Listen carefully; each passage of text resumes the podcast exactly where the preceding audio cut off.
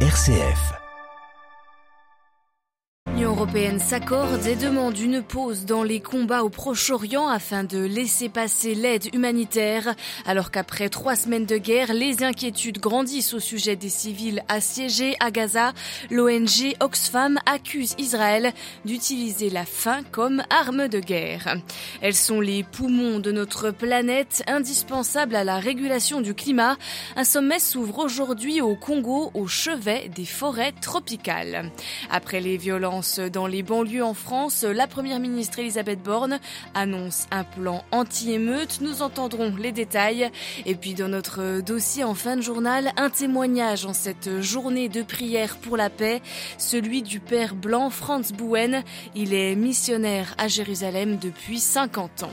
Radio Vatican, le journal, Marine Henriot.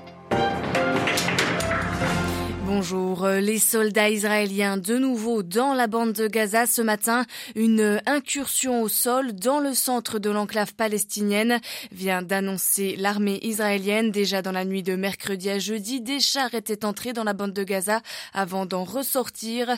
Depuis le début de la nouvelle guerre Hamas-Israël, l'État hébreu menace d'une offensive terrestre dans le territoire palestinien.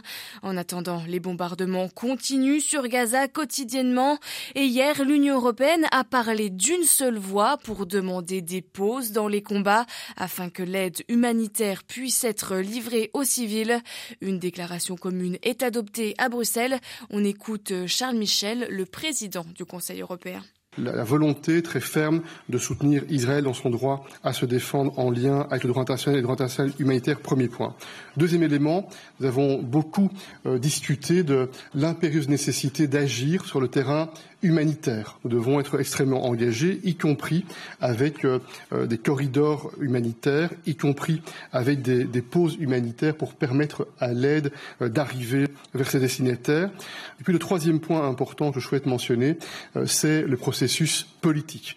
Nous avons, en cours de réunion, décidé d'affirmer aussi le souhait pour l'Union européenne de soutenir le principe d'une conférence internationale sur la paix qui devrait pouvoir se tenir euh, Euh, nous voyons donc qu'il y a sur ce sujet, qui est un sujet extrêmement euh, difficile et complexe, cette capacité, encore une fois, au départ du Conseil européen, d'affirmer une unité, d'envoyer un message aux citoyens européens, mais également un message au reste du monde, qui est fondé sur nos valeurs, qui est fondé sur nos traités et sur nos principes fondamentaux. Mm, et trois semaines après euh, l'attaque du Hamas et le début de cette nouvelle guerre au Proche-Orient, le pire est à craindre pour les civils de la bande de Gaza. En temps normal, 500 camions passaient par jour pour apporter de la nourriture, de l'eau et des médicaments. Depuis le 7 octobre, 76 camions sont entrés dans l'enclave palestinienne assiégée. Selon l'ONG Oxfam, la famine est utilisée comme arme de guerre contre les civils dans la bande de Gaza. Oxfam qui son appel à laisser, passer ces camions remplis d'aide humanitaire, remplis de nourriture, d'eau et de fioul. L'organisation Oxfam n'hésite pas à reprocher à Israël de violer le droit humanitaire international. Israël a-t-il vraiment la volonté d'affamer les Gazaouis? La réponse de Louis-Nicolas Jandot, il est responsable de plaidoyer humanitaire à Oxfam France.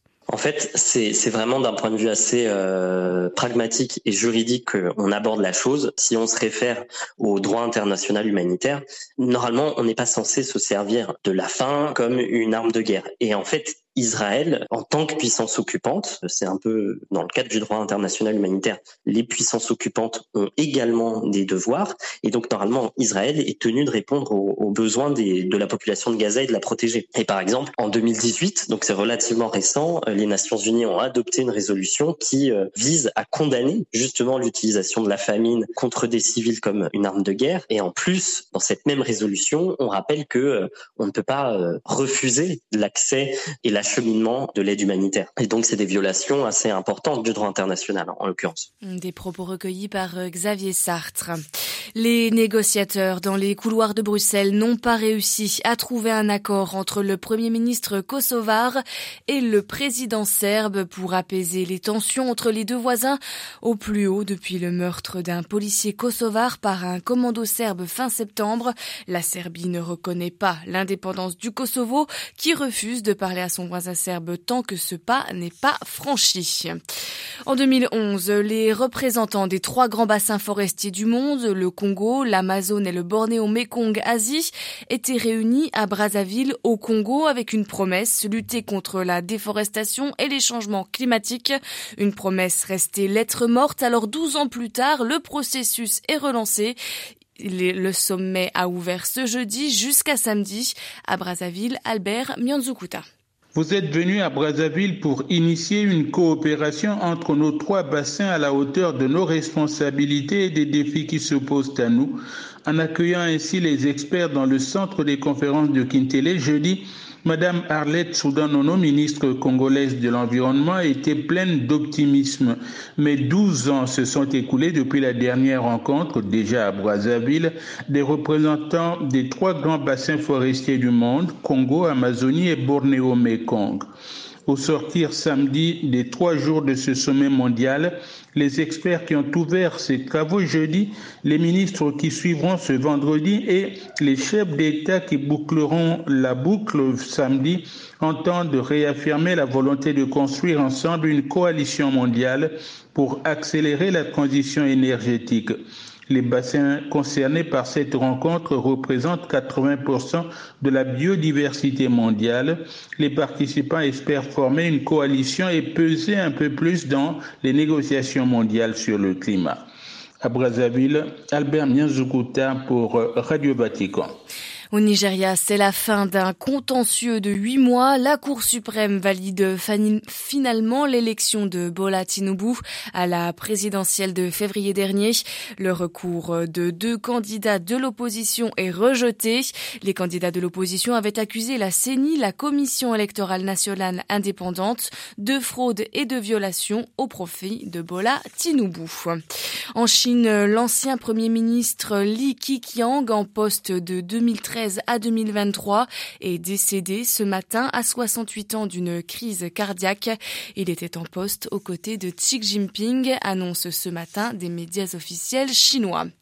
En France, le gouvernement a présenté hier soir des mesures pour réparer les dégâts des émeutes du mois de juin qui, durant cinq nuits, avaient secoué l'Hexagone suite à la mort d'un adolescent tué par euh, un policier lors d'un contrôle de police.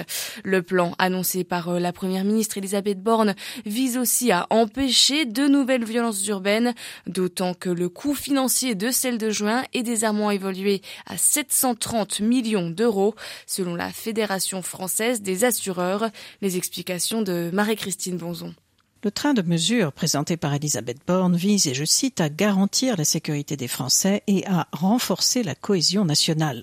Les violences de juin ont profondément choqué les Français, alors nous devons tout mettre en œuvre pour qu'elles ne se reproduisent pas, a déclaré la chef du gouvernement. Elisabeth Borne annonce une enveloppe de 100 millions d'euros pour accompagner la reconstruction des bâtiments détruits lors des violences urbaines, enveloppe qui viendra en complément de l'indemnisation des assurances. Elle va aussi doubler le nombre d'heures de cours d'éducation morale et civique au collège. Mais la plupart des mesures annoncées nécessiteront le vote du Parlement, surtout en ce qui concerne le volet pénal et sécuritaire du plan. Le gouvernement veut ainsi donner aux polices municipales le pouvoir d'accomplir des actes de police judiciaire ou encore multiplier par cinq le montant de l'amende pour violation d'un couvre-feu. Madame Borne veut aussi faire payer les parents pour le coût des dégradations causées par leurs enfants et créer une contribution que les mineurs impliqués dans des violences urbaines et leurs parents devront payer à des associations de victimes. Constatant enfin que les réseaux sociaux ont joué un rôle clé pour encourager les violences et leur escalade en juin, la chef du gouvernement propose de renforcer les sanctions pour l'incitation à la violence dans l'espace numérique. Marie-Christine Bonzon. La course poursuite continue dans le Maine, dans le nord-est des États-Unis. Drones, hélicoptères, véhicules blindés. Des centaines de policiers sont à la recherche de l'auteur de la fusillade d'hier. Un homme blanc d'une quarantaine d'années, réserviste de l'armée. Armé d'un fusil euh, semi-automatique, il a tué 18 personnes dans un bowling et dans un bar. Les habitants de la région sont priés de rester chez eux.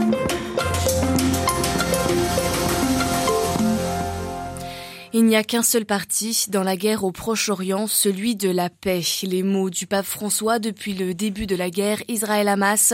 Ce vendredi, Rome, l'Église universelle et la Terre Sainte seront unis dans la prière. Ce soir à 18h en la basilique Saint-Pierre, le pape François présidera une récitation du rosaire suivie d'une adoration eucharistique. Une journée spéciale de prière pour opposer l'arme de la prière à celle de la violence en Terre Sainte, mais aussi dans le monde entier. Initiative que l'Église universelle, tous les chrétiens et tous les croyants sont invités à rejoindre. Et la date choisie n'est pas anodine. Il y a 37 ans, le 27 octobre 1986, Jean-Paul II réunissait des responsables religieux du monde entier à Assise.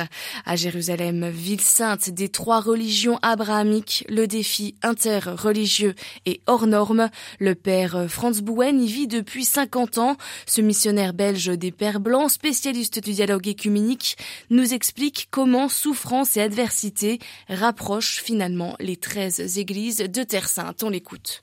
Cette semaine, les rencontres entre les patriarches et chefs des églises de Jérusalem se sont multipliées pour la présence de la communauté chrétienne à Gaza et des répercussions qu'une nouvelle étape dans cette guerre pouvait avoir sur l'ensemble du pays. Ils ont ensemble publié plusieurs déclarations. Il n'y a pas eu de prière officielle annoncée, mais je suis certain que tous ont prié quand ils sont réunis euh, dans le silence et la simplicité. Cela s'est exprimé particulièrement ces jours-ci après le dégât causé à l'Église orthodoxe à Gaza, à l'occasion particulièrement de la visite de l'archevêque anglican de Canterbury, Justin Welby. Cette solidarité ou cette fraternité entre les communautés chrétiennes de Jérusalem s'est toujours intensifiée à des moments de souffrance, de difficulté. Nous avons vu ça depuis les années 80, début des 90, à l'occasion des premiers affrontements ici dans le pays. Les églises ont essayé de parler d'une seule voix, preuve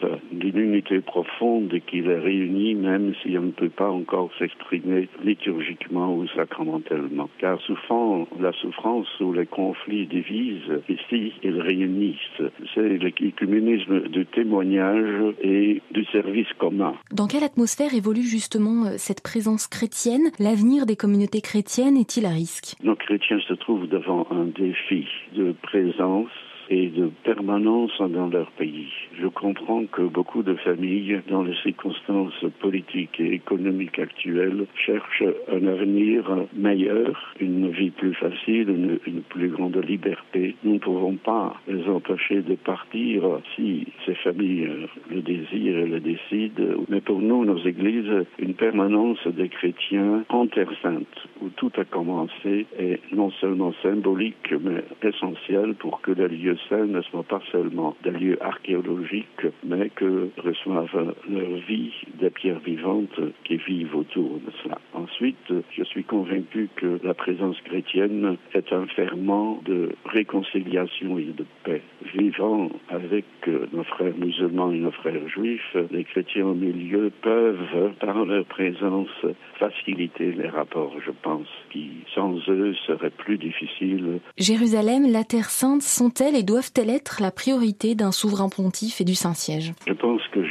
Terre Sainte méritent d'occuper une place particulière du fait que ici tout a commencé et que s'il y a un appel à l'universalité que je pense n'existe nulle part ailleurs, surtout entre les trois grandes religions monothéistes, quelque chose d'unique existe ici. C'est unique et parfois signe de contradiction et cause de conflit. Nos églises sont appelées à se ressourcer toujours. Nous ne pouvons pas nous couper de nos racines, de nos sources. Pour nous chrétiens, ça ne signifie pas que nous devons posséder Jérusalem avoir la souveraineté sur Jérusalem. Il nous suffit de pouvoir être présents, d'y accueillir, d'y vivre parmi nos frères et nos sœurs, d'y accueillir les pèlerins et d'être ici un signe pour l'Église universelle, un signe d'espérance aussi. Mais comme je dis toujours, l'espérance c'est une vertu théologale. Elle est là même quand l'espoir humain n'est plus là. Et c'est ça, je pense, qui nous anime et nous permet de pas désespérer.